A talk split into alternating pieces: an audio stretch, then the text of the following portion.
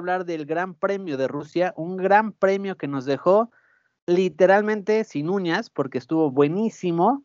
Y bueno, después de una pequeñísima pausa que tuvimos la semana pasada para ajustar y agarrar energías, pues estamos de regreso con ustedes. Y hoy, hoy lo hacemos con un gran invitado que es Santi, Santi Quireza. Santi, ¿cómo estás? Bienvenido a Charlas Motor. Hola, Rod. Eh, muchas gracias. Estoy bien. Muchas gracias por, por la invitación. Y eh, no sé, perdónenme por no, no, tener mucha experiencia de, locutor, pero aquí estamos. No, no te preocupes, Santi. Eh, Santi es un buen amigo de Carlos y mío, que estudió con nosotros la carrera. Eh, Santi es un, pues un amante de, este mundo, ¿no? De la Fórmula 1 y de los coches. Entonces, nada más déjame presentar, Santi, a mis compañeros y regreso contigo para hacerte un par de preguntas para iniciar, ¿va? Y bueno, eh, como siempre tenemos aquí al buen eh, Poncho y Charlie. Muchachos, ¿cómo están? ¿Qué cuentan? Mi querido Ro, señores, buenas noches, ¿cómo andan? Buenas noches, buenos días, buenas tardes, ¿cómo andan? Ay, qué cara. Estás enojado, Poncho. Mm, más que enojado, molesto, molesto, Ro, porque digo, ya lo discutiremos mm, eh, más adelante, pero no entiendo. Eh, hay, hay cosas que no entiendo. ¿eh? Yo, yo sé que son carreras, yo sé que son lo que ustedes quieran, ustedes manden, que hay circunstancias.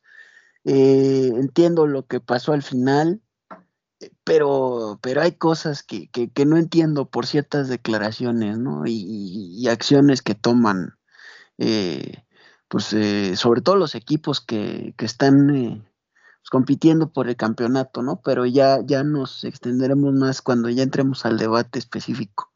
Exacto. Eh, se va a poner bueno, entonces no se lo pierdan porque de verdad va a estar muy, muy bueno. Charlie, ¿cómo estás?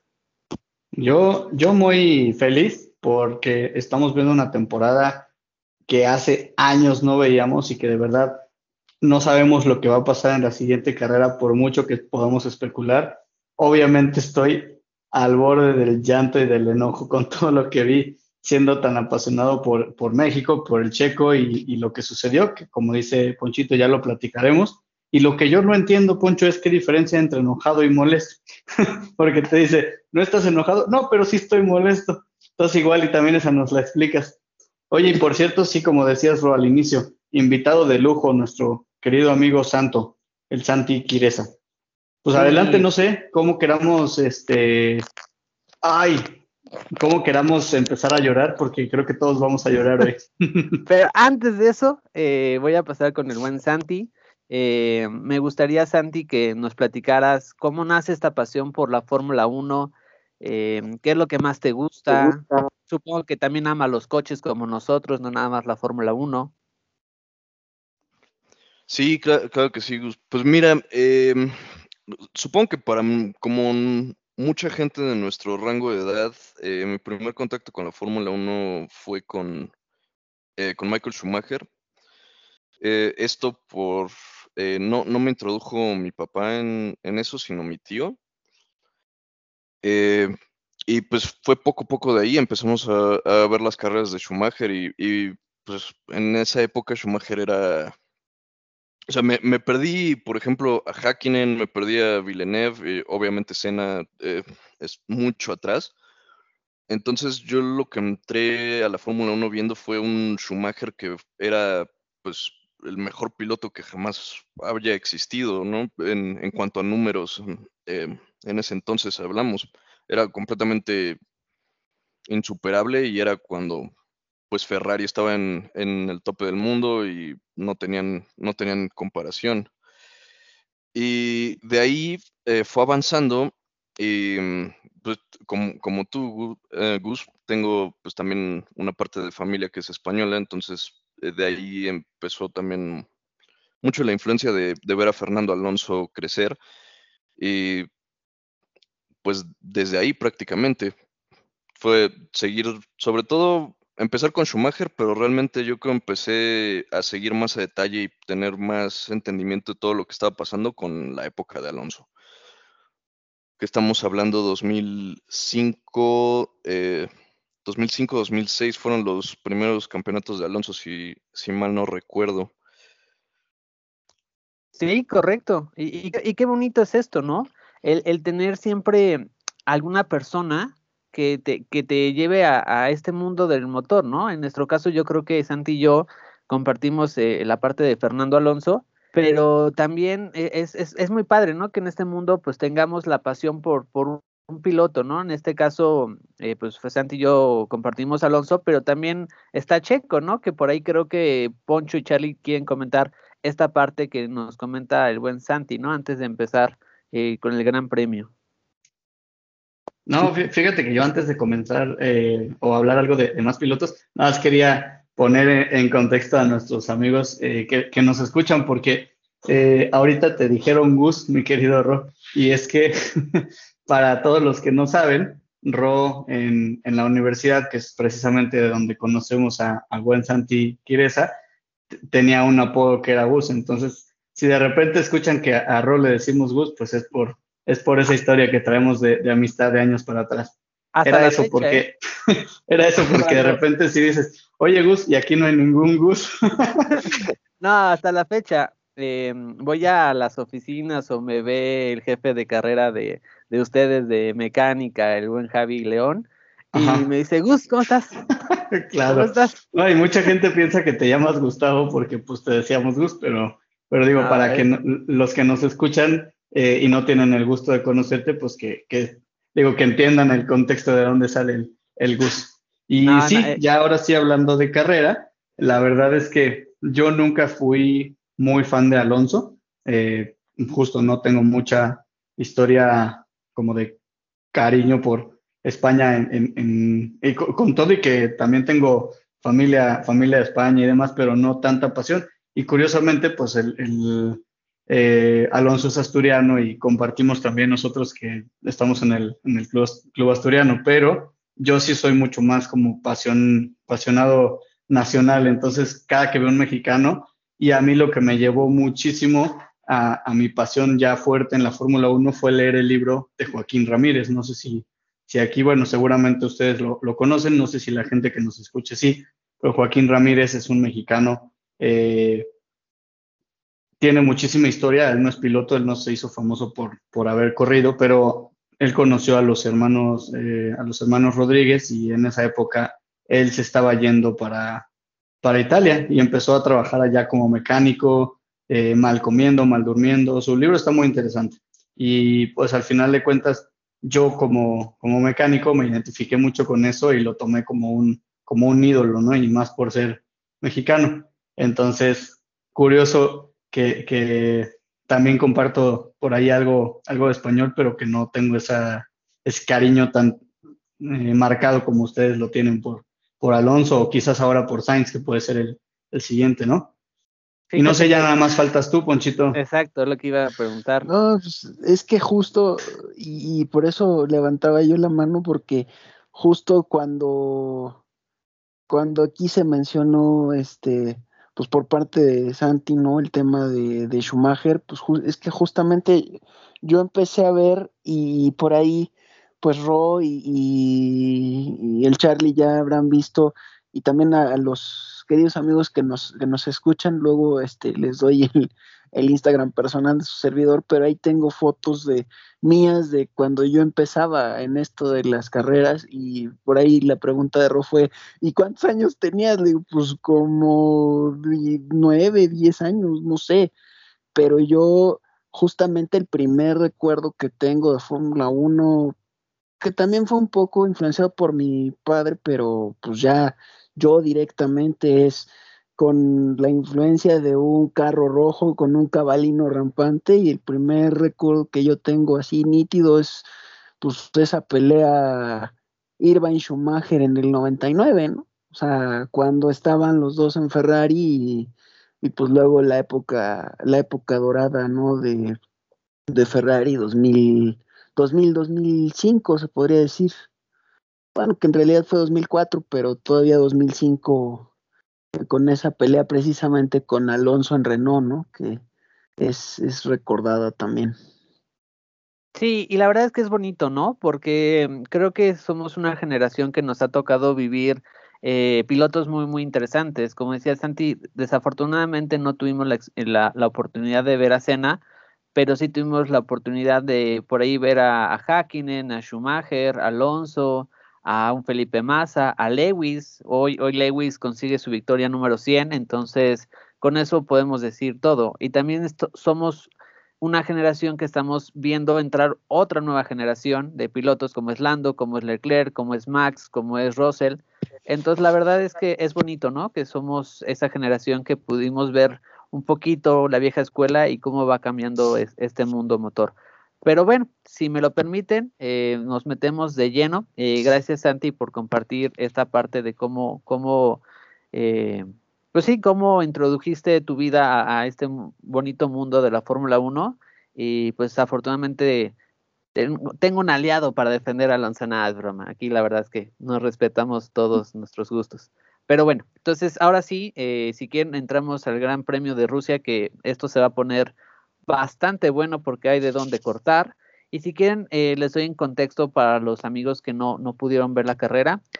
La verdad es que el Gran Premio de Rusia, de Rusia eh, empezaba a tener un poco de tintes, eh, pues no pesimistas para Red Bull, pero sí eh, cuando se conoce que Max Verstappen va a cambiar unidad de potencia y que va a salir último, bueno, pues siempre uno piensa que puede ser una carrera bastante difícil, ¿no? Para Red Bull y para Mercedes puede ser una gran oportunidad para sacar muchísimos puntos en el campeonato. Pero la verdad es que la carrera fue muy, muy buena. Eh, ocurrieron cosas muy atípicas a lo que veníamos viendo y es producto de cómo se está dando la, temporada. En clasificación eh, fue este primer punto que fue atípico. Eh, la pole position la, la, consigue un gran Lando Norris. si me lo permiten, creo que va a ser un poquito la figura de esta carrera. En segundo lugar eh, queda un gran Carlos Sainz y en tercer lugar pues un George, ¿no? Russell. En cuarto queda Lewis, en quinto queda Richardo, sexto Alonso, séptimo Valtteri, octavo Lance Stroll, noveno Pérez, décimo Ocon, onceavo Vettel, eh, doce el buen Gasly, trece el buen Sunoda, eh, catorce Latifi, quince Leclerc, dieciséis Kimi, 17 eh, Schumacher, 18 Giovinazzi, 19 eh, Mazepin y bueno, en último lugar Max, Max Verstappen, que la verdad es que ahí decidieron no arriesgar y pues no, no clasificó directamente. Ojo, hay que decir que también fue muy atípica la clasificación porque se esperaba lluvias muy fuertes el día sábado, incluso la tercera práctica se suspende por la gran cantidad de lluvia que estaba. Ahora sí la FIA eh, tomó una decisión que, bueno, la verdad es que es una decisión fácil porque no, no conllevaba muchas cosas, que era suspender las prácticas números 3. Y la clasificación ya no llovía, pero teníamos una pista húmeda. Entonces, eh, tanto la Q1 como la Q2 se, se, corrió con neumáticos intermedios de lluvia. Y la Q3, bueno, ahí fue un poquito ya, eh, no la sorpresa, pero digamos que ahí los que supieron leer mejor la pista, pues fueron los que pudieron conseguir un mejor lugar, porque conforme iba avanzando la Q3, la pista iba secando, entonces los pilotos que pudieron meter neumáticos rojos, que son los más suaves, pues pudieron eh, aprovechar eh, el tiempo exacto de la pista para sacar la mayor ventaja. Bueno, más bien ventaja hacer trabajar los neumáticos, que entraran en su ventana óptima de rendimiento y sacar pues bastante lo que es eh, su rendimiento, entonces eso hace que pues que tengamos una pole, la primera pole position para Lando y la verdad es que nos dejó una clasificación muy bonita, una imagen donde vimos a un McLaren, a un Ferrari y a un y a un Williams, ¿no? Si no mal recuerdo, estábamos viendo en Twitter que esa imagen no se repetía desde Brasil, y donde el primer lugar lo había tenido Barrichello, por parte de Williams estaba Montoya y por, parte de McLaren el buen Kimi. Entonces, no sé, es una postal muy bonita ver a tres, eh, marcas míticas en esos lugares. Y bueno, simplemente eh, pasó. Eh, igual, obviamente hay que considerar por el tipo de pista, ¿no? lo, padre de este tipo de pista que es húmeda, pues es, es justamente eso, es ver las manos de los pilotos y quién sabe leer mejor la pista. Pero bueno, no, no me enrollo más en eso. Eh, en la carrera fue una carrera, pues fue muy interesante y yo creo que ahí sí, nada más me voy muy rápido porque sí hay bastantes cosas que me gustaría platicar aquí con, con Santi, con Poncho y con Charlie. Eh, básicamente la salida fue limpia, no hubo toques, Sainz le gana el lugar a Norris de ahí Norris, eh, la verdad es que Ferrari no, no es en sus fuertes, no está la gestión de neumáticos. Norris pasa a Sainz y pues de ahí Norris eh, empieza a tener una carrera muy buena. En primer lugar, primer lugar, eh, la verdad es que se hizo un trenecito. Norris, Richardo, Hamilton, Pérez. Pérez también hizo muy buena largada, iba siempre detrás de, Lewis y así ocurrió un poquito la, carrera la verdad es que esta carrera no podemos decir que los pit stop fueron los más rápidos de la historia. Eh, incluso jugaron un papel muy importante otra vez aquí los pit stop, que ahorita lo platicaremos, pero bueno, eso hizo que muchos eh, perdieran una gran carrera que, estaban haciendo, como lo, fue Pérez. Y las cuestiones es que para la vuelta, para no enrollarme tanto, para la vuelta ya faltando 10 vueltas, iba Norris en primero, segundo el Lewis, tercero Sainz, cuarto Richardo y quinto Pérez, ¿no? Eh, la verdad es que Pérez hizo un muy buen trabajo, pasó a Richardo, estaba por pasar a Sainz y faltando cinco vueltas, si no me equivoco, empezó a, a caer un poco de gotas y ahí los más listos y los que no tenían nada que perder, pues entraron rápidamente por neumáticos intermedios y los que tenían mucho que perder, pues a lo mejor se, las, se, arriesgaron con una estrategia de quedarse con slicks, ¿no? Por ahí la verdad es que Lewis estaba muy cerca de Lando. Lando hizo una excelente defensa de posición, pero bueno, ahí la, la, la parte de inexperiencia de Lando pues hace que entre tarde por neumáticos y, la, experiencia de Lewis pues entra rápido por neumáticos y de lluvia y bueno, el final es que Hamilton gana su carrera número 100, Verstappen, si se dan cuenta casi no lo mencioné en todo mi resumen, pero hay un porqué. Queda segundo Verstappen, tercero Sainz, cuarto Richardo, quinto Bottas, sexto Alonso, séptimo Norris. Preguntarán qué pasó, ahorita lo vamos a ver. Octavo Kimi, noveno Pérez y diez Russell. ya para atrás, eh, ya no me voy a enrollar más. Entonces, si se dan cuenta, pues fue una carrera bastante movida y me gustaría empezar a desglosar con mis compañeros qué pasó, eh, qué fue lo que pasó en esta carrera. Y la primera pregunta, si me lo permiten, me gustaría empezar con el buen Santi. Y yo les diría es, Santi, si tú pudieras definir esta carrera en una palabra, ¿qué, qué, qué pudieras decir de esta carrera? ¿Fue loca? ¿Fue emocionante? O sea, ¿qué, ¿qué pasó en esta carrera para ti? Pues, o sea, si me dejas extenderme en más de una palabra, esto es lo que todas las carreras de Fórmula 1 deberían ser. o sea, fue simplemente muy emocionante hasta el final y vimos todo, vimos eh, cuán importante es el piloto, eh, cuán importante es adaptar las estrategias en tiempo real a lo que están viendo. por ejemplo, al inicio de la carrera recuerdo, me parece Richardo estaba mandando mensajes de plan C porque era completamente inesperado lo que estaban viendo. Eh, y sí, y emocionante, eh, emocionante desde el inicio hasta la última vuelta. Es lo que, lo que podría decir. Ok. Mi estimado Poncho.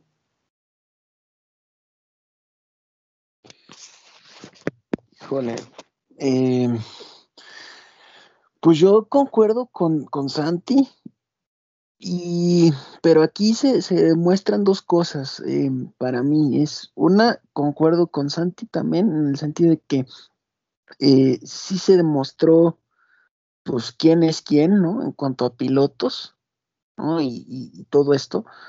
Pero también, eh, pues, se mostró qué tan concentrado o qué tan confiado o qué tan para uno o qué tan para otro están los equipos, ¿no? O sea, hay cosas que yo verdaderamente pues no, no entiendo. No, no, no, no, están dentro de mi lógica hablando pues de esta pelea eh, del campeonato, ¿no?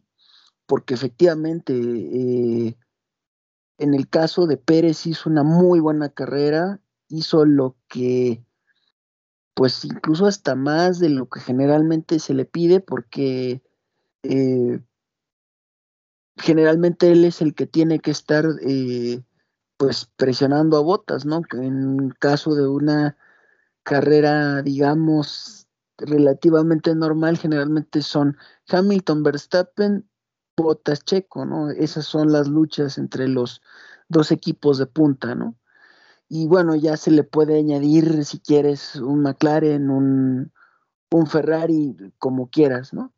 Pero eh, digamos que esas son, eh, esos cuatro pilotos, así son las parejas, ¿no? no eh, Hamilton, Hamilton, Verstappen, Botas, Pérez. Pero aquí, como el caso de Max salía, salía muy atrás, sin embargo, Checo logró presionar a, Hamilton, ¿no? Tan es así que hubo dos o tres veces dentro de la carrera que le mostró que todavía traía resto como para pasarlo. digo, cuando se veía lejos Checo es porque estaba, pues, lo que siempre hace, ¿no? Conservando neumáticos, enfriando para lanzar su ataque y dos o tres veces lanzó ataques que le mostró el carro atrás, ¿no? Y aquí estoy, o sea, no me he ido, no crees que porque estoy lejos ya me fui, aquí estoy. Eh, que no lo pudiera pasar, bueno, eso ya fue producto de que también Russell, eh, por cierto, que creo que ya pues le está quedando corto el apodo del señor sábado o de Mr. Saturday, como lo conocen, porque pues eh, también la suerte le ha sonreído, ¿no? y creo que eso también ralentizó un poco ese grupo porque, bueno, sabemos que Russell con un Williams no es tan rápido como si lo es un Mercedes o como si lo es un Red Bull o como si lo es un McLaren porque estaban en ese momento Russell, Richardo, eh, Hamilton, Pérez, ¿no? Pero, sin embargo, me parece un trabajo muy bien realizado por, por, por estos, estos pilotos, ¿no? Y de Norris, pues, ¿por qué no menciono a Norris? Porque de Norris, pues en esta parte de la carrera no hay mucho que hablar, estaba en otro, en otro planeta, ¿no? O sea, eh, mientras los demás estaban concentrando en, en ver cómo quitarse ese, ese tema de estar tan juntos en ese trenecito, pues Norris sacaba y sacaba y sacaba ventaja, ¿no? Entonces, eh, bien interesante, pero sí hay cosas que yo verdaderamente no entiendo. ¿No? Sobre todo de, medio al final, ¿no? Y de hecho ahorita lo vamos a ir desglosando poco a poquito, pero sí, fue, fue muy loca la carrera. Mi estimado Charlie, misma pregunta. Pues mira, para empezar, este, como lo dije al inicio, yo estoy muy feliz de tener una carrera así, de tener una temporada así, porque cada carrera nos tiene, no importa si es a las 7 de la mañana, 8 de la mañana, 6 de la mañana, nos tiene al filo del asiento, si lo están viendo en su cama en un, o sea, nos tiene levantados. Realmente había años anteriores donde yo, pues sí, me despertaba, ponía mi despertador, la prendía y me quedaba dormido a la vuelta 5, ¿no? Porque justo empezaba a haber un, un gap tan grande entre el primer lugar o el segundo lugar y todo el grupo que se volvió aburrida la carrera. Hoy sí hubo ese gap entre el primero y el segundo, pero el primero era Norris y el segundo era eh, Sainz. O sea, Sainz arrancó bien y a los, eh, no, recuerdo la vuelta exacta, pero a las pocas vueltas eh, Norris lo, lo, rebasa y Norris estuvo hasta adelante toda la carrera. Cuando ustedes piensan, esto solo se veía en su momento con Hamilton Bottas, Hamilton Rosberg, llevándoles 30 segundos de diferencia al tercer lugar. Pues hoy es una sorpresa, es algo interesante ver McLaren en primero, Ferrari en segundo, y además no se dejaron eh, pelear, eh, eh, bueno, no se dejaron rebasar fácilmente. Como bien dice por ahí Poncho, estuvieron aprovechando a sacar ventaja en cuanto a segundos, porque el Williams de Russell empezó a hacer un tapón para todos los demás que venían atrás y eso para mí es algo bien interesante porque eso ya empezaba a, denotar lo difícil que era rebasar. O sea, no puede ser que Hamilton le costó tanto trabajo rebasar ahí en ese grupo, ¿no? O sea, siendo, siendo el tapón que estaba haciendo eh, pues un, un, auto del mismo motor Mercedes. Y eso también se denotó mucho cuando a Verstappen le costó trabajo rebasar a Richardo, cuando a Pérez le costó trabajo rebasar a Richardo, el mismo Hamilton en las últimas vueltas. Yo les aseguro que si no hubiera llovido, Hamilton no rebasa a Norris, o sea, Norris lo estaba manteniendo a un segundo, lo estaba manteniendo fuera del DRS también. Entonces, para mí, eh, la carrera, digo, si la describo como con una sola palabra, eh, electrizante, yo creo, o sea, de verdad me, mantuvo con, los ojos pelados enfrente de la computadora y lo tenía en tres pantallas ahí, en una viendo la gráfica y en otra viendo la, eh, el cockpit del checo y en otra viendo, o sea, una, una belleza. Este, y por ahí nada más quiero hacer un apunte cuando presentabas un poquito el resumen, Ro, decías que al final los que pararon, eh, ya cuando empezó la lluvia, los primeros que empezaron a parar, por ahí decías que eran los que tuvieron mejor estrategia. Yo quiero, eh, como mencionar, no solamente mejor estrategia, los que pararon en ese momento eran los que no tenían nada que perder, y también lo mencionaste. O sea, había, había pilotos que no se podían arriesgar. por ejemplo, si Norris, si Norris paraba, Norris perdía 30 segundos contra Hamilton y entonces Hamilton con todo y lluvia, simplemente manejando con cuidado, hubiera ganado. En cambio, Hamilton ya estaba en segundo. Hamilton no estaba pudiendo rebasar a Norris. Entonces la estrategia de Hamilton de parar no tenía nada que perder, como lo dices. Lo mismo le pasaba al checo. El checo paraba y si todos los demás hacían una estrategia distinta y no le funcionaba al checo, el checo se hubiera ido hasta el lugar 15 porque traía un tren muy grande atrás con muy pocos segundos de diferencia entre uno y el otro. Cuando empezaron a parar todos los que iban atrás, porque evidentemente ya no tenían nada que ganar adelante y no tenían nada que perder atrás, ahí es donde se vieron afectados Norris, que estaba eh, liderando arriba de Hamilton, el checo, que estaba liderando arriba del siguiente grupo, y, creo que no tuvo eh, tanto que ver con ser una mala decisión de equipo, era jugártela no sabían realmente la intensidad de la lluvia. Sí sabían que estaba empezando a llover, pero faltaban tres vueltas. O sea, en tres vueltas, ¿cuántos son tres vueltas? Cuatro minutos y medio. Entonces no era, no era predecible eh, qué tanto iba a llover o qué tan fuerte o qué tan intensa iba a ser la lluvia como para realmente necesitar cambiar la, eh, los neumáticos, ¿no? Y creo que ahí sí jugó mucho la suerte más que la experiencia. O sea, Sí creo que obviamente la experiencia y las estrategias de los equipos juegan a favor, pero la suerte también, porque si, lo analizamos así, al menos yo creo que los, los pilotos que tenían mucho que perder eran los que menos podían arriesgarse a parar, perder 15 lugares y haber er, errado la parada. No sé si, si estén por ahí de acuerdo conmigo, pero de, de, nuevo, yo feliz con que la temporada esté siendo así, con que las carreras estén siendo así, nos mantienen al filo de la butaca. Yo estoy o sea, prácticamente no, me siento ni a verla, a veces hasta me tengo que parar de la silla por, la emoción. No, totalmente. Yo les puedo decir que en esta carrera, cuando vi que Alonso iba tercero, yo estaba así como de quítense que a ver qué va a pasar, ¿no? Pero cada uno de los tres dieron puntos muy importantes. Eh, Santi tocó un punto que es muy, muy, muy importante dentro de la Fórmula 1, es la forma de adaptarte a las condiciones, ¿no? Que ahí viene también la estrategia y la experiencia, eh, que ahorita vamos a ver un poquito ahí qué pasó. Poncho también comentó, parte muy importante es eh, la parte de Russell, eh, ya le empieza a quedar chico el, Williams, ¿no? El muchacho ya está tan, tan crecido en, el buen sentido de la palabra, no, no, es que esté creído, sino es que ya tiene la parte necesaria para dar el salto y ya ese Williams le queda, le queda pequeño, ¿no?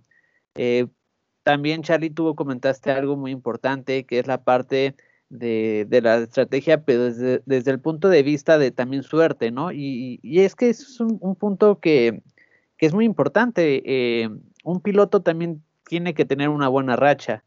Y hoy Lewis otra vez tuvo esa buena racha. Y también, si me lo permiten, Max también tuvo la eh, buena ventaja, ¿eh? Este, porque Max estaba un poco desdibujado durante toda la carrera y, toda la lotería que hubo en las últimas vueltas, la verdad es que le vino súper bien. Entonces, ahí va, bueno, de ahí parte mi, primera pregunta que es, para ustedes, ¿cuál fue la mejor estrategia en el sentido que supieron leer mejor la pista? Eh, no sé eh, si te parece, Santi, empiezo contigo. a ti, en tu opinión, ¿cuál fue el equipo que supo leer mejor? Tanto equipo como piloto, vamos a ponerlo si quieres por separado, para que nos podamos explayar de mejor forma.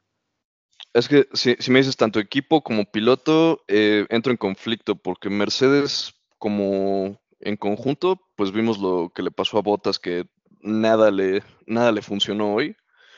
Y por otro lado, Lewis Hamilton hizo una carrera perfecta. O sea, y al inicio lo eh, entiendo que la Fórmula 1 se puede ir por un tema muy pasional y ves al inicio que todo el mundo está intentando pasar, pero no creo que, o sea, Hamilton sabía, estaba viendo la imagen a largo plazo y no apretó en la primera vuelta en la salida porque sí, bueno, tienes a Carlos Sainz enfrente, pero Hamilton tiene, sabes, tienes más coche que, que ese Ferrari y en algún momento se va a abrir esa brecha. Y al final de cuentas, cuando cayó la, la lluvia, eh, entró a pits, cambió cuando tuvo que cambiar y no cometió ningún error. O sea, esto ya es, eh, yo creo que es una de las carreras más completas que yo he visto de Lewis Hamilton en la vida, porque él siendo tan pasional en algunos momentos también, ahora se mantuvo frío y, lo hizo todo a la perfección. Em, McLaren se tuvo que adaptar muchísimo a las condiciones de, quién estaba presionando en qué momento. Y no lo, en términos de malas paradas no, lo mencionaron mucho, pero Richardo eh, tuvo algún problema con la rueda trasera izquierda en su parada, que también le condicionó al momento de volver a salir. Em, ¿Qué más? Y, o sea, siento que esto fue más un esfuerzo individual de pilotos que, de equipos en, comparación con otras carreras. Russell lo hizo muy bien con lo que tenía. Alonso, si no cae la lluvia, podía haber llegado al podio. Por ejemplo, Carlos Sainz le estaban diciendo lo máximo que podemos aspirar es quinto y pues vimos lo que pasó, nada, ¿no? Y en términos de suerte, pues como dices, eh, Rob, porque Verstappen si, o sea, no, no traía el mejor paso que le hayamos visto, y la lluvia le cayó como una bendición. De hecho, estaba haciendo una, una broma en otro grupo de que, de que Tlaloc trae gorra de Red Bull porque no le, no le estaba pareciendo lo que veía y dijo, vamos a cambiar esto inmediatamente. Porque sí, de suerte, yo creo que el que más tuvo fue Verstappen, porque todo mundo que estaba enfrente de él le, le abrió camino para llegar a segundo y apretar el campeonato lo más que se pueda.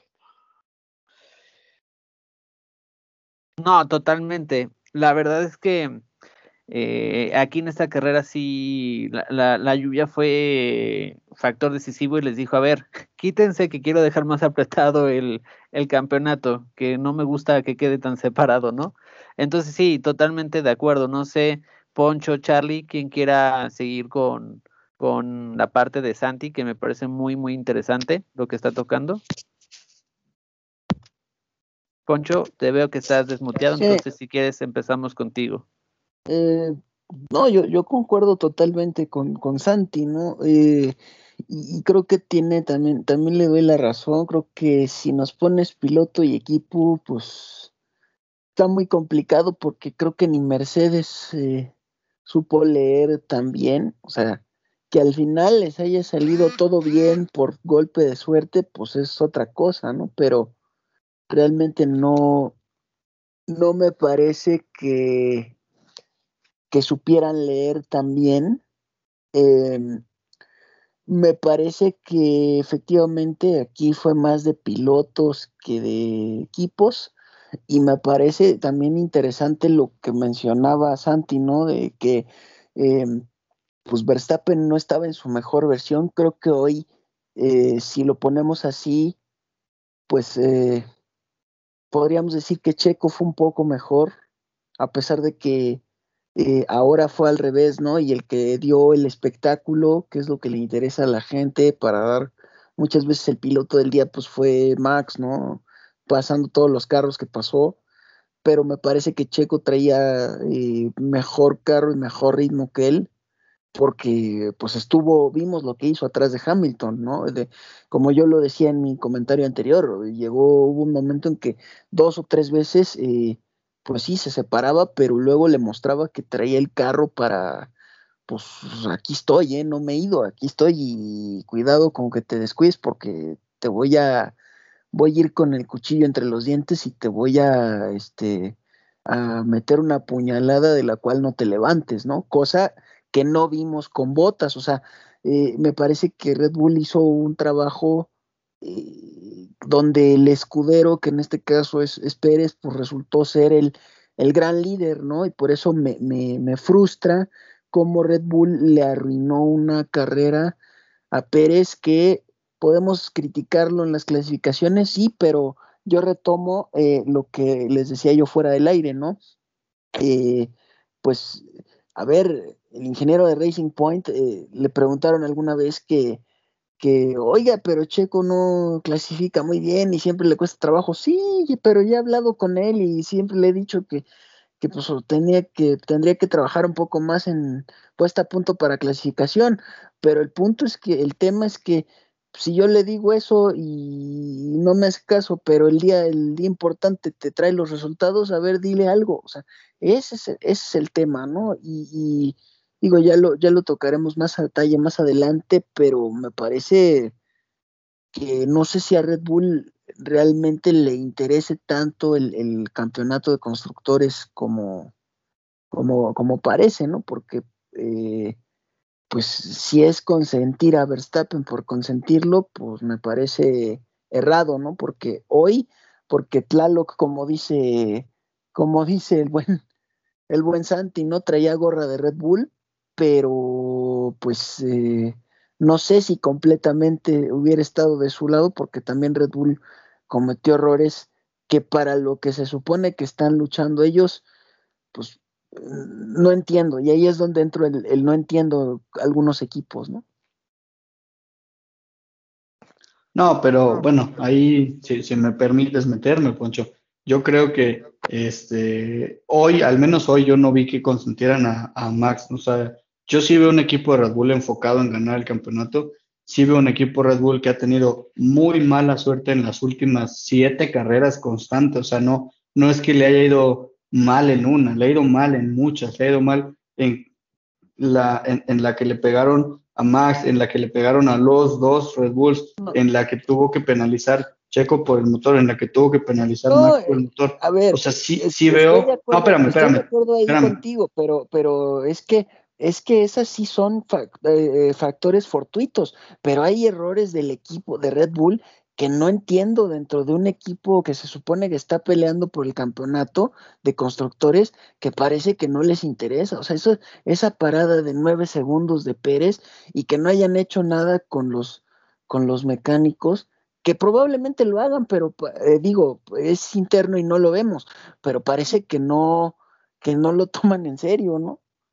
parecería que sí hay un, un reclamo, pero no, no se ve que realmente existe ese reclamo porque no se ve una mejora dentro del equipo de mecánicos de Checo, pero además, ojo, porque aquí voy a poner otro punto y por eso te interrumpí tan abruptamente, discúlpame, pero les recuerdo que los mecánicos para paradas en pits son los mismos muchas veces, sobre todo de algunas llantas que ocupan tanto Max como Checo. Entonces explíquenme por qué con Checo pasa eso y con Max no.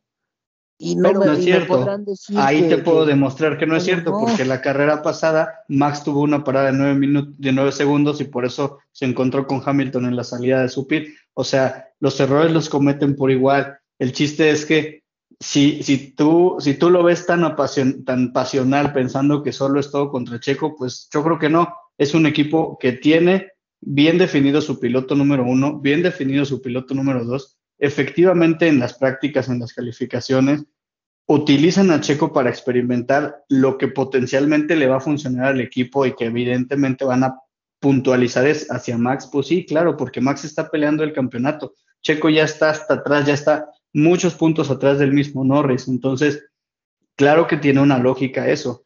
Y no creo que no les importe, al contrario, creo que eh, hoy se vio que hicieron todo por, por sacar a Checo. Este, digo, al final de cuentas, la estrategia que tenían con Checo era para meterlo al podio.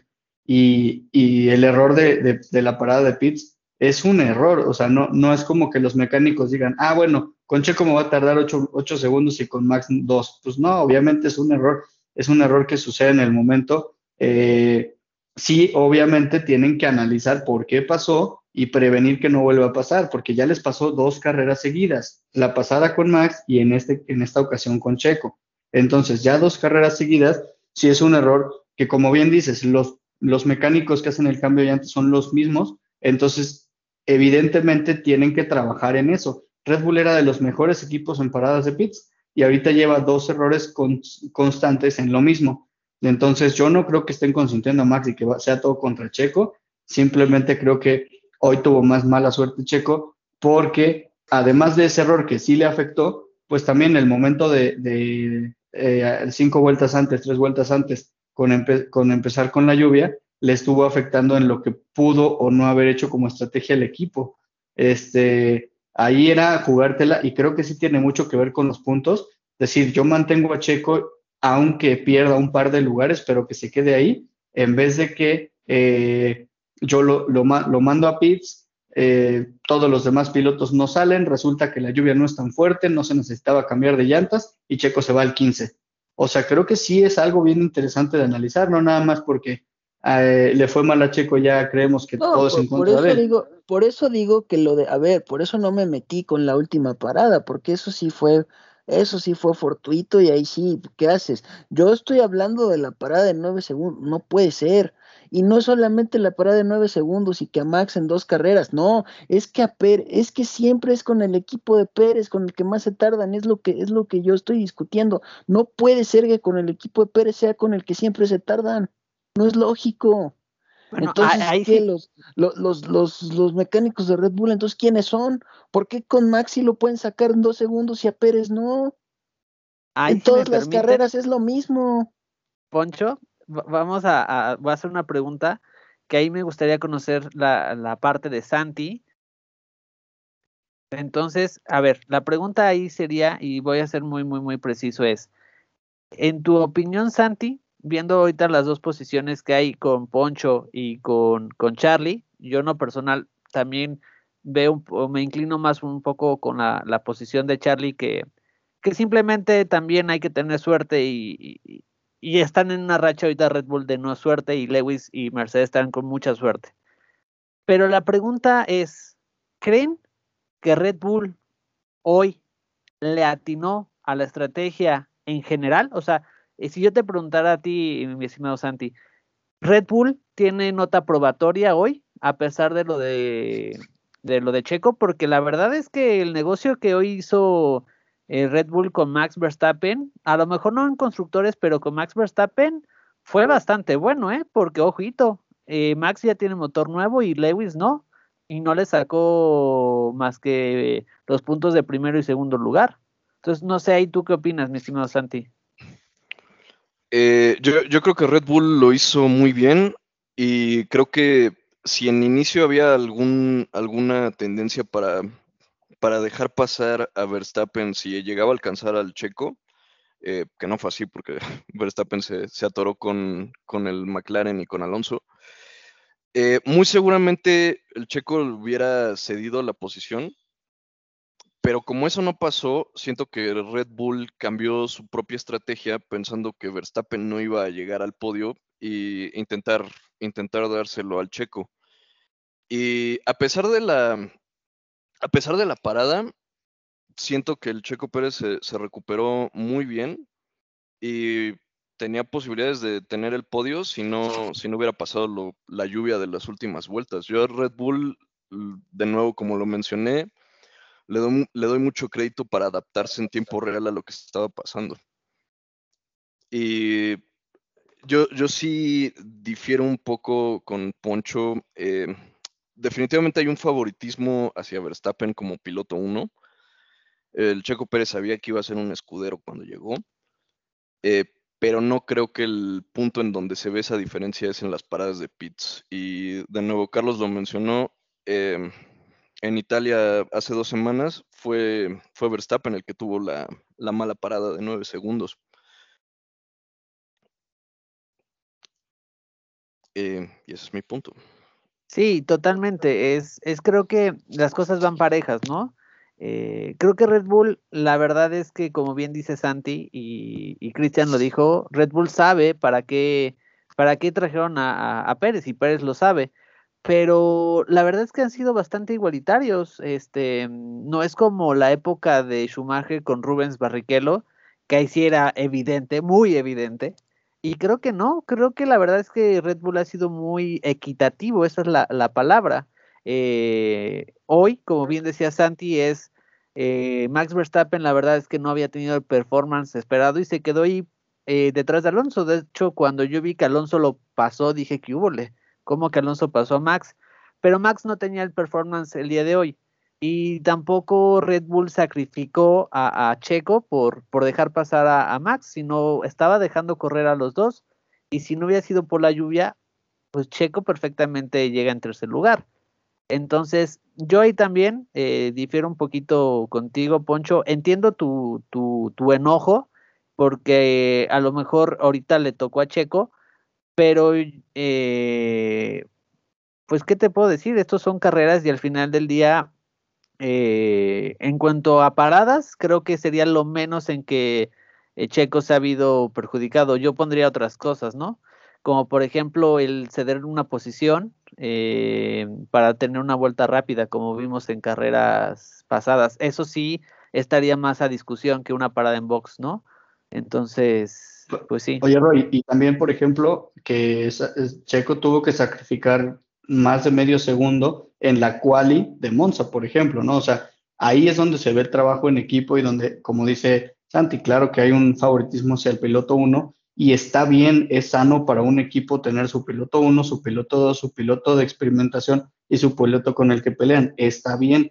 Checo, como ya lo dijeron todos, Checo sabía cuando lo contrataron que iba para eso, ¿vale? Y este y, también hicieron otro apunte bien importante. Hoy en carrera, Verstappen estuvo atrás de Checo y en ningún momento el equipo le dijo a Checo que, que se diera la posición, porque el equipo tenía perfectamente claro en telemetría que Verstappen no tenía el ritmo para pasar a Checo y no taparlo. O sea, si Verstappen pasaba a Checo era porque Checo se lo, se lo hubiera dejado, pero Verstappen venía más lento y, este, y traía las llantas frescas porque Checo acababa de salir eh, en ese momento, cuando Verstappen ya tenía como 15, 17 vueltas con esas llantas. Entonces, eh, sí, creo, creo que evidentemente, y como lo, digo, es sano que hay un piloto 1, hay un piloto 2 y hay estrategias distintas, sí, y eso está muy claro para todo el mundo, tanto afuera como dentro del equipo, pero, pero tampoco le han hecho en su momento alguna mala pasada a Checo, ¿no? O sea, este tipo de errores son errores, ningún equipo se quiere tardar nueve segundos en una parada de pits. Y también compartiendo la respuesta que, que, Santi hacía a tu pregunta, estoy totalmente de acuerdo que, que la calificación que le pondría a, a la estrategia de Red Bull yo, yo le pondré una calificación en cuanto a estrategia muy, buena. El, el, error que cometió Red Bull fue la parada de Checo. Si no, lo, se me hace que incluso los dos quedaban en el podio. O sea, realmente era una estrategia muy buena el hecho de que los dos salieran con, con, con neumático duro desde el inicio de la carrera. Obviamente Verstappen, pues porque tenía que eh, ir rebasando poco a poco durante las primeras 10, 15 vueltas y aguantar mucho en pista, sí, pero también Checo, o sea, la estrategia de dejar a Checo con las, con las blancas, que arrancara cuando tenía que pelear con varios tiburones allá adelante, este, era muy buena estrategia, tener a Checo con, con los neumáticos duros para aguantar muchas vueltas y hacer que los demás, que todos los que arrancaron adelante de Checo arrancaron con, con medias, que ellos empezaran a parar antes que él y que así fue sucediendo. Tan es así que en, algún punto de la carrera Checo estuvo en primer lugar, lideró un par de vueltas, pero eh, efectivamente ahí ya lo que cambió fue pues la parada lenta y demás. Entonces, como estrategia también le doy un, un punto muy valioso al, al, equipo, que sí me parece que lo hace bien. Lo que creo es que entre situaciones fortuitas, desafortunadas y este tipo de errores es donde les está fallando. Y ahí, eh, como, como dices Turro, hay que tener estrella y hay que estar como alineado con las energías positivas del universo y eso lo, lo lleva a Hamilton de ventaja sobre, mucho, sobre muchos pilotos que ha tenido todo el tiempo. Eh, hoy se vio también Max beneficiado así y Checo se vio afectado, pero no fue, eh, no fue algo intencional del equipo, no fue algo malo. eh, como tal el equipo lo ha estado haciendo bien, tienen que reforzar las paradas de pits porque ya van dos seguidas y no es normal. Es un equipo que era muy bueno en paradas de pits, ya van dos seguidas. ¿Qué les pasa? Seguramente lo van a revisar interno eh, con todo el equipo y van a hacer mucho tiempo, van a dedicarle mucho tiempo a pruebas y pruebas y pruebas para hacer esas paradas con menos errores. Pero yo, yo lo veo bien, yo a, Red Bull lo veo bien y sí lo veo enfocado en recuperar los puntos que han perdido contra, contra Hamilton y, bueno, Max contra Hamilton, pero Red Bull también como, como escudería contra Mercedes. O sea, yo sí veo a Red Bull peleando por los dos campeonatos, tanto el de pilotos como el de constructores.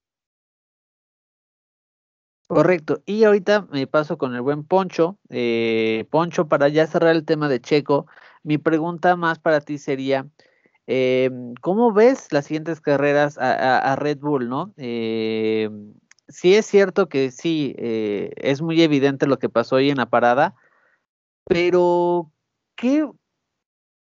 Bueno, la pregunta es muy interesante para cerrar este tema es, ¿crees que lo que hoy pasó con Red Bull es un as bajo la manga que le va a ayudar a Max a cerrar el campeonato de mejor forma, porque ellos ya estrenaron los dos, bueno, tanto Checo como Max estrenaron motor, este, y, Lewis no. Yo creo que ahí eso es una estrategia bastante importante la que hizo Red Bull y que a lo mejor está siendo pacada por, por otras cosas.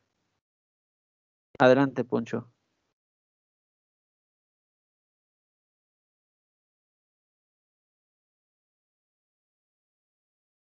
Creo que Poncho tiene un problema con el micrófono, pero bueno, eh, ahorita que pueda retomar Poncho, eh, Santi, ¿tú qué opinas de esto?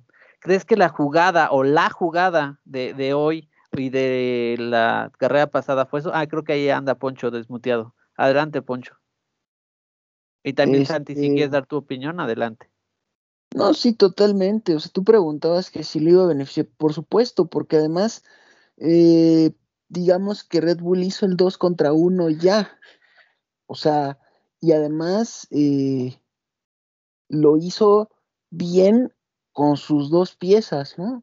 Eh, ahorita me refiero al 2 contra 1 porque ya tienen, Red Bull ya tiene a su piloto por el que está peleando el campeonato de, constructores contra botas con motor nuevo, contra un botas que ahorita ya tiene motor nuevo pero tiene a su piloto también eh, que está peleando por el campeonato de pilotos con motor nuevo contra un Hamilton que no tiene motor nuevo y que va a penalizar seguro al 100% y curiosamente va a tener que penalizar en pistas que ya no le son favorables a Mercedes. Entonces jugaron muy bien ahí las cartas, ¿no? Donde, insisto, tienen que mejorar son en las paradas de pits porque eh, ahorita ustedes están yendo con que acaba de pasar en dos carreras. No, señores, es que vámonos hasta la primera parte de la temporada antes de Hungría y Silverstone y lo que pasó con las cuestiones fortuitas. ¿A quién siempre sacaban tarde? El mismo, y, aquí le refuto, el mismo Charlie ponía en, en, el, en los chats este, de, grupales que tenemos ahí en, con... Em, nosotros fuera del aire, varias veces yo vi comentarios de están sacando mal a Checo, lo están sacando tarde en la primera parte de la temporada y eso no lo han mejorado con Checo y ahora ya también se están equivocando con Verstappen. Eh, ahí es donde estoy, donde yo estoy en desacuerdo. No puede ser, no puede ser y ahí es donde me salta el hecho de que pues a Red Bull realmente le esté importando el competir por el campeonato de, constructores, porque no puede ser que con tu piloto, digamos, nuevo, que apenas está acostumbrando al equipo, cometas esos errores, está bien, es lógico, pero que no los hayas trabajado y que ahora con tu piloto uno, ahora también te estés equivocando y garrafalmente y con tu piloto nuevo te vuelvas a equivocar garrafalmente también con dos paradas terribles, cuando antes a Checo le hacían paradas de cuatro segundos de, y a Max de dos en la primera parte de la temporada y ahora con los dos paradas terribles, entonces, ¿qué está pasando con Red Bull? Ahí es donde, ahí es donde yo me estoy quejando, no, no que todo sea por este para beneficiar a Max, no, el problema son las paradas de Pitts, insisto. Y eso también, ojo, porque eso va ligado con, con lo de tu pregunta, Ro. Ahorita sí tiene que cuidar mucho eso Red Bull, porque ya son puras pistas, o la gran mayoría, si no es que todas, que ya le benefician a Red Bull. Entonces ahorita sí pueden, con estas siete carreras que quedan, recuperarle los puntos a Mercedes y que Hamilton, digo, que, que Verstappen pueda cerrar como, como yo lo comenté el podcast pasado, me parece, en Austin el campeonato de, de, de pilotos para que Checo pueda cerrar y ojo, eh, probablemente ganando el Gran Premio de México, el campeonato de constructores. Así, pero tienen que mejorar en las paradas de pits de los dos lados, no puede ser. Ok, no, y, es totalmente cierto, Poncho. Eh, eso es algo que tienen que mejorar porque pues tienen que ponerse a, tiro para las siguientes carreras. Pero si me permiten, ahorita vamos a cambiar de tema a, una, una, persona que fue el piloto del día y que no hemos mencionado y, y en, en opinión personal debemos darle el espacio, que fue Lando Norris. Este, pues ¿qué les puedo decir? Yo en lo personal, Lando eh, no gana la carrera, pero tiene una pasión y una decisión que qué bárbaro. No sé ahí tú qué opinión tengas, Santi, pero qué bruto. Lando imponiendo su autoridad y diciéndole al ingeniero, no, yo me quedo con, con neumáticos de, de seco eh, y tomando decisiones. Entonces, no sé, estamos yo creo que ante un posible campeón del mundo, ¿no? El, el gran rival de, de Russell y de Max en, en breve o si no es que ya lo está haciendo. Sí, claro, claro, que sí, Rom. Y yo, yo pienso que si esta temporada está siendo muy buena en términos de competitividad, eh, la próxima tiene el potencial de ser mucho mejor.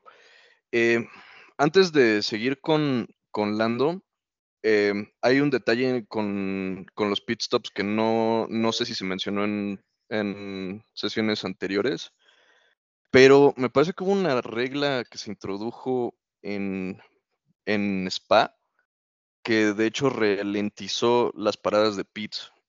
Em, no, no estoy seguro por qué, pero siento que tal vez uno de los errores, de los errores que estamos viendo de Red Bull tenga que ver con cómo se están adaptando a la nueva regla de pits, porque ellos venían de hacer paradas muy rápidas y esto pues, no, no me parece coincidencia que empezara. Ahora, Lando Sí, eh, muy joven, le ganó la pasión al final. De hecho, en el, radio llegamos a escuchar un, mensaje de que le estaban avisando que la pista estaba muy mojada y Lando contestó pues diciendo que se callaran porque estaba intentando concentrarse. Y al final su, propia inexperiencia y la presión de Hamilton pues hicieron que, no pudiera terminar bien. Eh, ahora, sí, mucho, sí puede ser un, tema de inexperiencia entre Hamilton y Lando, pero la verdad es que en términos de, salud mental, que empieza a llover, que estés en slicks y ves a Hamilton en el retrovisor que te está empezando a apretar más y más cada vuelta, tal vez yo también hubiera intentado aguantar más, como, como digo, es una, una apuesta que significa o te sales de la pista o ganas. Y al final, pues, no pudo ser esta vez. Eh, piloto del día, chala, yo tendría que irme con los más experimentados. Voy con, con Hamilton, que de nuevo creo que hizo una carrera perfecta. Supo en todo momento cómo reaccionar, supo siempre en dónde estaba e hizo lo que hacía falta para ganar.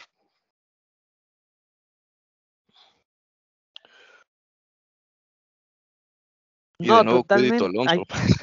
no, sí, es lo que te iba a preguntar, eh, tu opinión de Alonso, porque cuando empezó a llover fue el que empezó a ganar más posiciones, ¿no? Se nota esas, esas manos también. Sí, digo, al punto de llegar a pasar a Verstappen, ¿no? Digo, traía, traía llantas frescas y pues más experiencia en todo.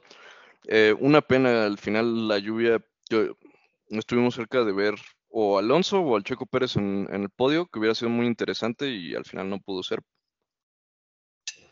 Sí, pero bueno, al final, como dicen todos, son, son carreras y, no pasa nada.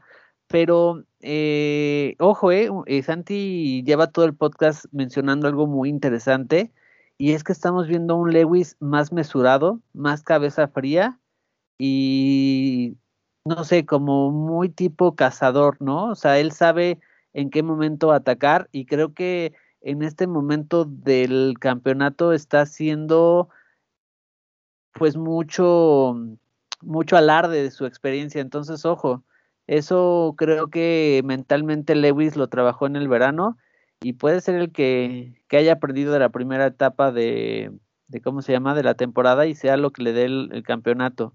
Ahí nada más como apunte porque Santi lleva diciendo esto en todo el podcast y sí, y sí me gustaría retomarlo. Y otra cosa que también hizo un apunte muy importante, este, Santi, y sí, e, efectivamente, Santi, estoy leyendo eh, aquí, y sí, entró la F1, anuncia nuevas reglas para el pit stop relacionadas con la velocidad de este momento en las carreras para evitar accidentes. Entonces, ojo, eh, eh, Santi ahí tiene un punto muy importante y efectivamente entró en el Gran Premio de Bélgica del 2021. Entonces, eh, creo que ahí sí sería padre meternos a esta nueva regla y entender cómo está afectando esto a los, a los equipos, porque no nada más le pasaron, le pasó esta parte de pit a Red Bull, también le pasó a McLaren y en las últimas carreras a varios equipos. Entonces creo que la respuesta ahí la tiene Santi, ¿eh? Nos, y Santi le dio el clavo eh, y nos dio la respuesta técnica del por qué está pasando. Entonces, pues ahí muy, muy buen apunte, mi estimado Santi. Y de ahí, bueno, me paso con el buen Charlie. Charlie, misma pregunta. ¿Cómo viste a Don Lando Norris? Ay, Ro, perdón, porque antes de responder tu pregunta me voy a ir con lo que decía Santi. Es que realmente sí tienes toda la razón y estoy muy de acuerdo. Eso que, acabas de, apuntar de lo que decía Santi, el tema de la parada de pits, eh, no sé si recuerdan, pero justamente hubo una, un toque o un casi toque, y si no me equivoco fue entre Raikkonen y Hamilton, que justo estaba entrando Hamilton y estaba saliendo Raikkonen, eh, y lo sacaron sin fijarse que venía una cosa así, no, me acuerdo exactamente qué, pilotos eran, pero creo que eran ellos dos. El punto es que, según entiendo, la, nueva regla que entró en vigor justo como mencionas en, Spa, es cuando terminan la parada de pits, tienen que detener el auto un segundo por seguridad para sacarlo con, ese segundo extra. Pero eh, no sé justo si eso realmente, eh, como dice Santi, esté afectando la dinámica interna del equipo, porque ya tenían todo súper medido y súper organizado. Y ese tipo de cambios efectivamente te mueven todo, ¿no? O sea, te mueven el piso. Y con lo que decían de Hamilton, también estoy muy de acuerdo. incluso en la misma transmisión lo dijeron los, los, eh, que estaban hablando, ¿no? Eh, yo lo estaba viendo en inglés, no, recuerdo quién era el, presentador, pero también lo dijeron. Cuando faltaban como 10 vueltas, desde entonces Hamilton estaba a un segundo de Norris, más o menos. Y si ustedes recuerdan, Hamilton en ningún momento lo atacó así fuerte directamente para rebasarlo en esas vueltas. Este, desde el inicio de carrera también se vio lo mismo. Hamilton no arrancó con, eh, con, todos los caballos así de irse encima a todo el mundo.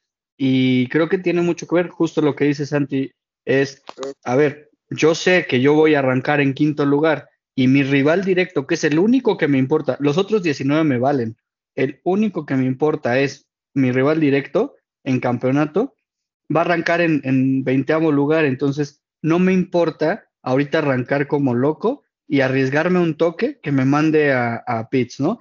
Entonces creo que sí, Hamilton está, está con cabeza muy fría, sabiendo lo que necesita y lo que puede arriesgar y lo que no le conviene arriesgar. ¿Para qué arriesgarse a arrancar como loco eh, solo por ganar una o dos posiciones cuando su rival directo está 18 posiciones atrás de él, 15 posiciones atrás de él? Entonces creo que, creo que muy bien Hamilton. Eh, yo sí soy un hater de Hamilton, la verdad me cae bastante mal, eh, pero también se le reconoce, o sea, el tipo es inteligente, el tipo eh, tiene todo el colmillo del mundo, el tipo tiene toda la experiencia del mundo y él va por su octavo campeonato, él va por hacer historia en la Fórmula 1. Este, ahora sí, respondiéndote lo de Norris, para mí, digo, ya mencionando todo lo bien que lo hizo Hamilton, pues Norris también piloto del día porque, no solo porque toda la gente votó por él y por el sentimiento de, de, de lo que vimos, ¿no? Pero Norris desde el sábado, o sea, no, solo en la carrera, desde el sábado había hecho una calificación impresionante.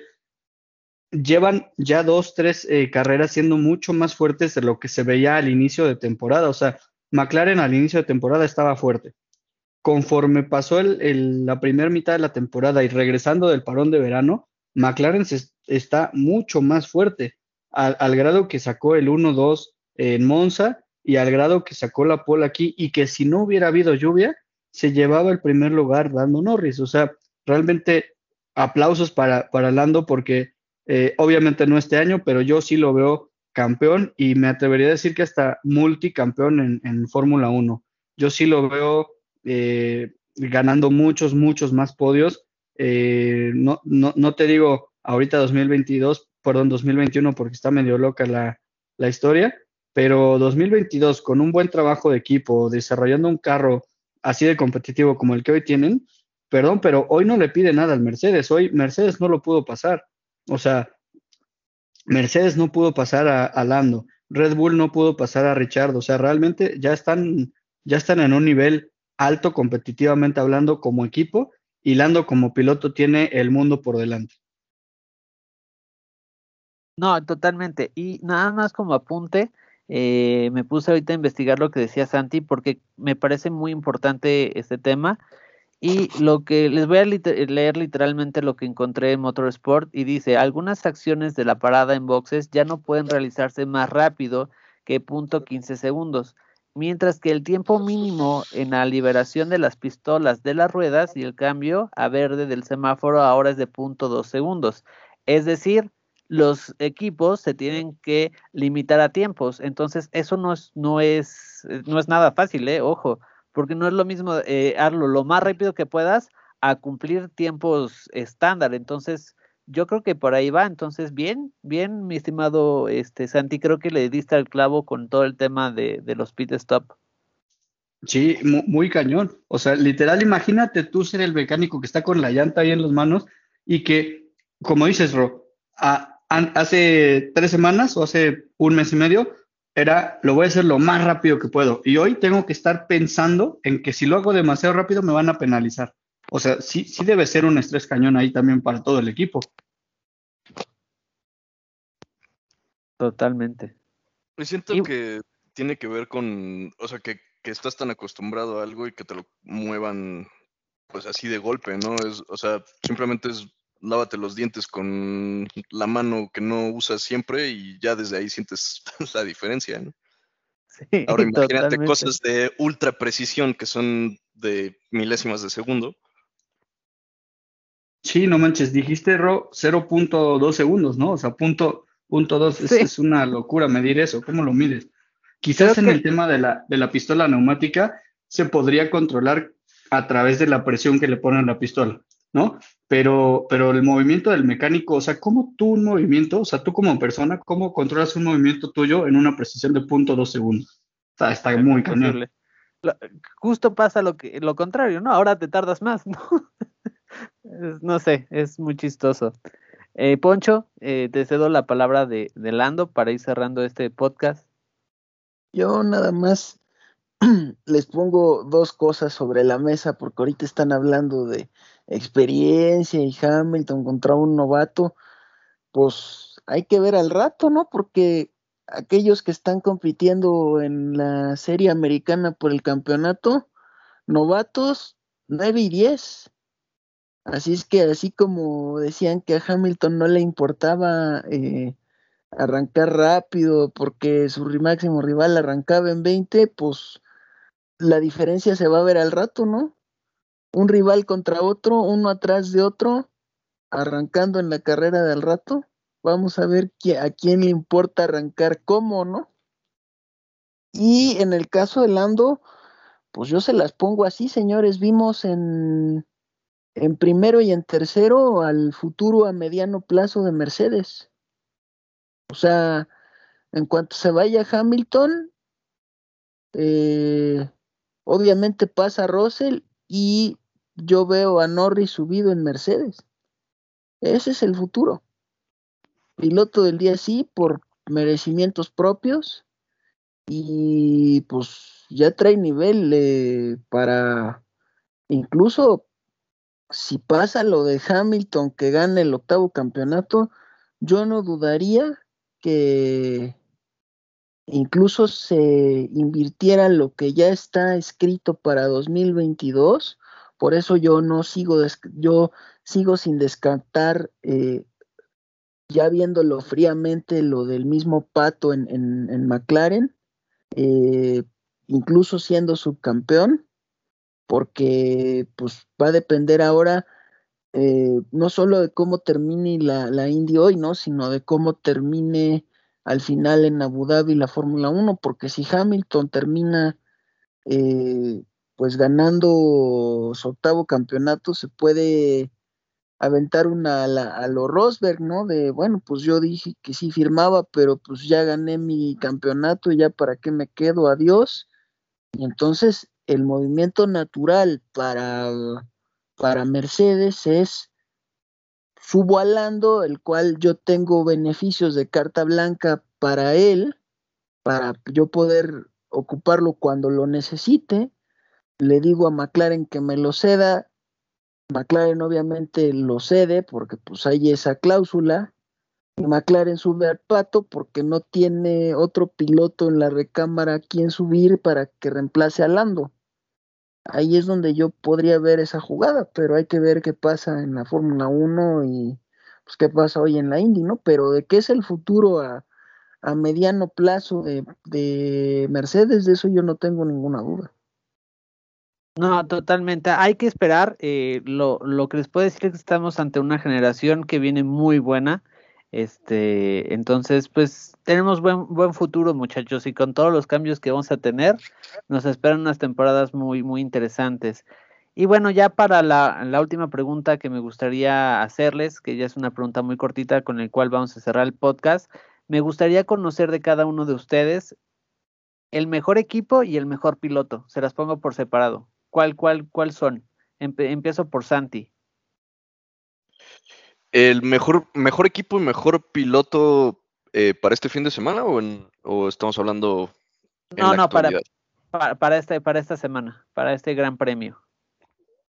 Para esta semana yo voy con Hamilton como piloto y equipo, em, no sé, la verdad. De nuevo, yo siento que este gran premio estuvo marcado por las individualidades, porque casi todos los equipos tuvieron alguien que lo hizo bien y alguien que por cualquier circunstancia quedó atrás. Me iría con Red Bull porque siempre tuvieron planes para tener a alguien en el podio, ya fuera Checo o Verstappen. Perfecto, gracias Santi. Este, Carlos.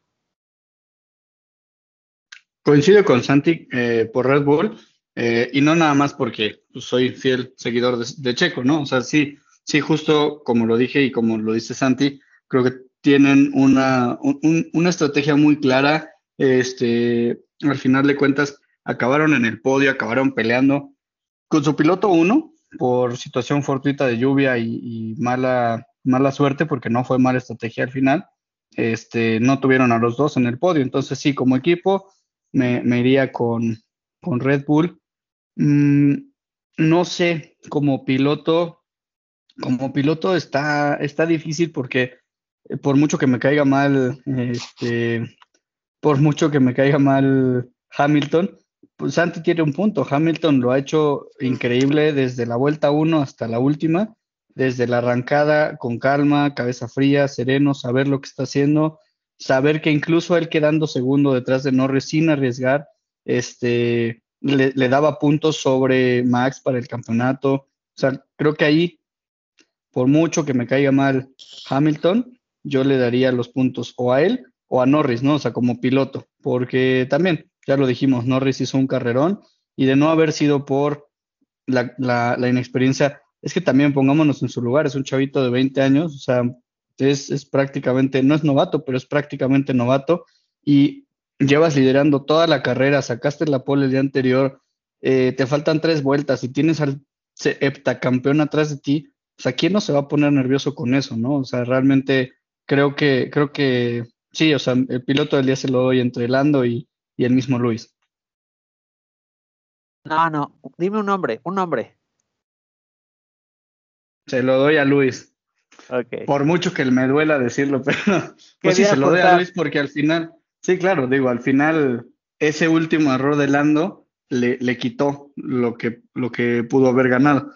Entonces, digo, si me, si me, si me obligas a decir un nombre, pues sí, sí tengo que decir Hamilton. Lo siento, lo tenía que hacer, era mi oportunidad. Poncho. Adelante. No, pues yo sí me voy con el novato. Rolando. Sí. ¿Y de escudería, como Poncho? Equipo, pues yo creo que con todo y el error que cometieron con Pérez, pues sí, Red Bull. De modo. Ok. Este, y, y aún bueno, así, ojo, porque hablaban de, de, inexperiencia y hablaban de experiencia, pero otra vez eh, volvemos a poner, y aquí sí lo podemos poner ya en comparación, porque es circuito contra circuito, eh, a ver, insisto, a ver qué pasa en la Indy, dos pilotos, pues eh, ya no son novatos porque ya tienen experiencia, pero no tienen toda la experiencia que sí tiene uno de los de la Fórmula 1 eh, igual peleando por el campeonato, pues eh, 35 puntos y con más puntos eh, por darse en el campeonato, porque en la Indy se dan más que en la Fórmula 1. Saber qué pasa al rato. Totalmente. Porque ahí juegan otros factores también en estrategia. Y bueno, me quedo contigo, Poncho, y me gustaría irme en este orden. Poncho, eh, Charlie, ya cerramos con Santi la jugada o la maniobra más, más fea, más guarra que, vieron. Y ahí sí, también, en, en mi opinión, es eh, Lando Stroll con Betel. Eh, fue, no sé si lo pudieron ver, pero no sé qué hacía Land, eh, Lando. Este Stroll con Betel, esa es la, la peor jugada. Y yo con pilotos me quedo con Lewis y creo que la estrategia fue Red Bull por, por temas de motor. Entonces, Poncho, ¿cuál, cuál fue esa esa parte más guarra que viste en la, en la carrera. Sí, sí, no, sin duda, lo de lo de lo de Stroll con Vettel, yo no sé, e incluso ahí es que ahí volvemos a un tema eh, que hemos tocado mucho en esta temporada. A ver, señores, la FIA aparece donde no tiene que aparecer y no aparece cuando tiene que aparecer. ¿Por qué no penalizaron a, a, a Stroll? Digo, ¿por qué? Porque el toque fue mínimo y porque no hubo accidente y porque y eso no era penalización. Oye, si le aventó el carro. Y luego, y ahí ya no estamos hablando de dejó espacio, no, le aventó el carro y la FIA no interviene. No, no, yo, yo ahí ya no entiendo. Bueno, no ahí, entiendo. Poncho, sí le dieron sanción, fueron 10 segundos y puestos en su licencia. Ah, ok, ok, no lo, no lo había, no lo había visto, supongo que acaba de salir. Pero sí, no, no salió en, en, estos minutos, sí, sí, sí le dieron. Ah, ok, ok. No, pues qué bueno, qué bueno, porque si no hubieran hecho eso, si te hubiera dicho, oye, ¿qué pasó? O sea, sancionas otras cosas, pero eso donde sí tienes que intervenir no lo haces, pues qué bárbaro. Entonces, ¿de qué estamos hablando? Pero, pero qué bueno que sí intervino la FIA, porque ahí sí tenía que intervenir, o sea, era completamente lógico. Y sí, sí, esa acción verdaderamente yo no entiendo. Y seguramente se va a llevar, pues el papá va a tener que regañar al hijo porque no creo que a la junta directiva de Aston Martin le haya gustado eso, por más que el dueño sea lo, se llame Lawrence Stroll, ¿eh? No, y de hecho hay una imagen donde se ve eh, imágenes post, post, carrera, donde Vettel sí se ve eh, pues sí, hablando con, con, los jefes diciendo que no, eso no podía ser. Entonces, pasó, ok, yo sí, me quedo con esa, con esa maniobra. Mi estimado Charlie, ¿con qué maniobra te quedas? Pues sí, no, no hay de otra. O sea, es un, un coequipero estorbando a otro coequipero de la manera más innecesaria. O sea, no, no, no te podría decir ninguna otra que haya visto. Perfecto. ¿Y Santi? Sí, definitivamente. De, desde el momento que estabas haciendo la pregunta ya, ya lo tenía en mente eh, lo que sea que haya pasado ahí. Eh, que no, no hay más.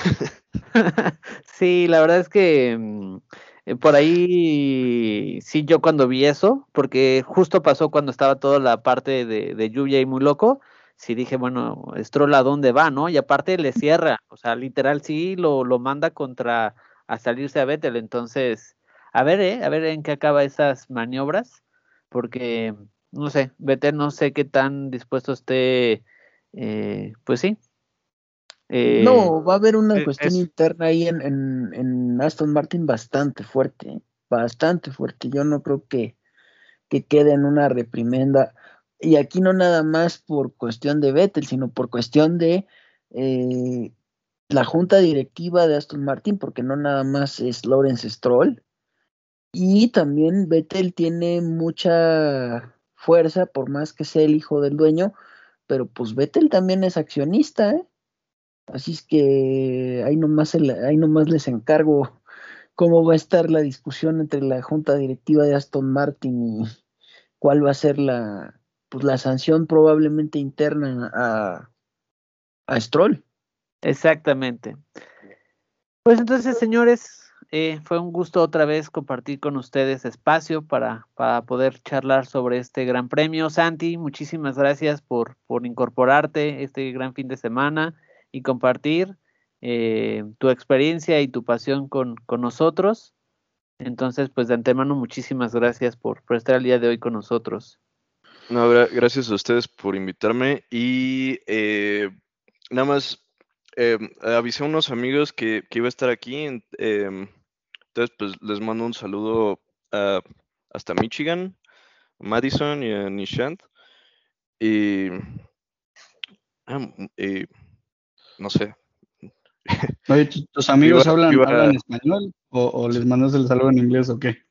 No, no, eh, los, los dos hablan, los dos hablan español bastante fluido. Eh, a lo mejor esto les sirve para practicar y a lo mejor nos quieren, eh, se quieren unir a esto en algún momento. Ah, fantástico. Así que, así que invitación para los dos y un beso a, a Michigan. Que se, que se arme con los gringos.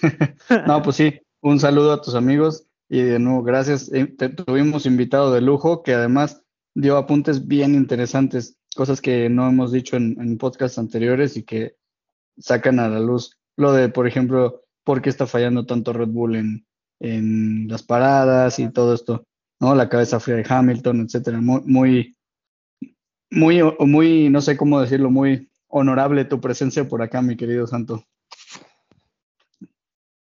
Sí, totalmente. A, ver si la próxima lo grabamos, si ya lo permite la pandemia presencial. Acá hacemos una carnita asada cuando no andes por allá en Michigan y, ya lo grabamos presencial, ¿no? ¿O qué? No, no, apuntadísimo. Pues ustedes digan. Sí, claro que sí. Ahora que las, los horarios son un poco más permisibles, ¿no? Ahora, ahora que tenemos que Austin y pues claro, México, sí, bueno, si ah. alguno de ustedes va a ir, pues ese no, pero por cierto, señores, este, eso, eso iba a comentar, eh, qué vamos a hacer este para ese día, porque cuando menos dos sí vamos a andar por allá. ya, lo, ya lo platicaremos fuera, fuera, del aire para darle la, noticia a todos nuestros seguidores, ¿no? Pero sí, justo por ahí creo que tenemos boletos lo digo, lo digo porque este para ver, supongo que no sé, ya lo discutiremos más a fondo, pero probablemente la idea sea pues, seguir teniendo eh, pues invitados, ¿no? Eh, Exacto. Viendo lo que queda de estas carreras, por eso lo, comentaba, ¿no? Hay que ver pues cómo van a estar los calendarios para ver quién, quién entra y, desde dónde o cómo, o cómo vamos a transmitir ese día, ¿no? Porque dos vamos a estar por allá, eh, pues, y, cómo nos vamos a enlazar con, con todos nuestros amigos, ¿no? para ver también eh, qué sorpresas les podemos tener en esos eh, tres. Aquí lo importante es dejarle claro a nuestra audiencia que sí va a haber podcast, aunque nos echemos todo el fin de semana en, el autódromo, pero de que, de que grabamos, grabamos, eso seguro. Cuenten con ellos, eh, seguro. A eso, me refería, a eso me refería justo. Y bueno, yo en lo personal también mando un saludo a los amigos de Santi, ya saben, este podcast eh, está abierto para, para los que quieran unirse. Y les voy a mandar un saludo muy, muy especial a, bueno, a donde vive mi tía, a Llanes, donde tengo muchos amigos que este fin de semana tuvieron una triste noticia en el rally de Villa de Llanes. Eh, pues hubo un fuerte accidente donde una tripulación completa perdió la vida. Por ahí andaba Benito Guerra con su copiloto Dani Cue. Les tocó vivir la, la, noticia muy de cerca. Entonces, pues bueno, nuestro más sentido pésame desde acá para, para toda la familia del mundo del rally. Y bueno, pues le tocó a Benito, no corriendo, pero le tocó cercano, ¿no? Siempre son avisos que nos deja el mundo motor de, de que los pilotos se juegan la vida en cada tramo. Y entonces yo, ese es, ese es mi mensaje del día de hoy para, para hasta allá. Poncho, ¿algún mensaje eh, algún saludo para ya cerrar el día de hoy? No, pues eh, agradecer a todo el mundo, agradecer a los señores que nos hayan acompañado. Por cierto, saludos al buen Patrick, que aquí amigo ya, este, cercano del podcast, amigo del buen Ro, que pues por ahí seguramente también lo volveremos a tener como invitado en alguna que otra ocasión. Eh, eh, y bueno, esto del rally, ay, qué bárbaro. Pues creo que como bien decías, no Roya, para cerrar lo del rally, pues nos recuerda pues que efectivamente, ¿no? Eh, sigue habiendo riesgo, ¿no? En, esto del, mundo motor, porque incluso en la misma Fórmula 1 que, pues, pasando lo que pasó con Cena y todo lo que ya sabemos anteriormente, pues todo lo que ha mejorado, pero eso pues no, no implica que no pueda haber algún riesgo, ¿no? Por más que exista esa cosa que se ve horrible, pero que eh, Dios salve a la FIA por haber insistido tanto en instalar la que se llama Halo y que ha salvado muchas vidas, pero pues eso no es vamos, no es, no es, no es indestructible como para que al piloto no le pase nada. Sí, totalmente. Entonces, bueno, son cosas que pasan. Eh, creo que nada más hay que tener presente que por más seguros que sean los coches, un golpe mal dado, pues puede ocasionar lo que pasó este fin de semana. Entonces, pues bueno, eh, por ahí seguramente la próxima semana tendremos podcast de la Indy, conociendo los resultados. Eh, no se lo pierdan, eh, apoyen al, buen Pato. Y pues hasta aquí la dejamos, mis estimados eh, Santi, Charlie, Poncho, nuevamente muchas gracias. Que tengan un excelente, pues ya sea si nos están escuchando por la mañana o por la tarde o por la noche, que sea un tiempo en que lo, bueno, de calidad que nosotros los podamos acompañar en sus labores del día a día. Entonces, pues saludos, muchachones. Cuídense. Saludos, un abrazo, gracias por acompañarnos, Santi. No, gracias a ustedes. Saludos. He is going to become the first ever driver to reach 100 victories in Formula One. Uh, Brazil and their amazing world champions have only ever produced 106 victories between them. Hamilton is going to get 100. He came into this race as a gladiator. He finds the checkered flag as a centurion. Lewis Hamilton, it's 100 race victories. He wins the Russian Grand Prix he retakes the championship lead. Get in there, Lewis. That's it, mate. That's the 100. Yeah, well reacted at the end there, Lewis. Beautiful drive, mate. Great effort, guys. That was hard work, man. It's taken us a long time to get that 100. But so grateful for all of you, for all the work back in the factory and here. Thanks so much for not giving up on me. Well done, Lewis. Great job, man. Really well done. Behind the top five, Fernando Alonso, sixth place uh, for him after starting sixth on the grid.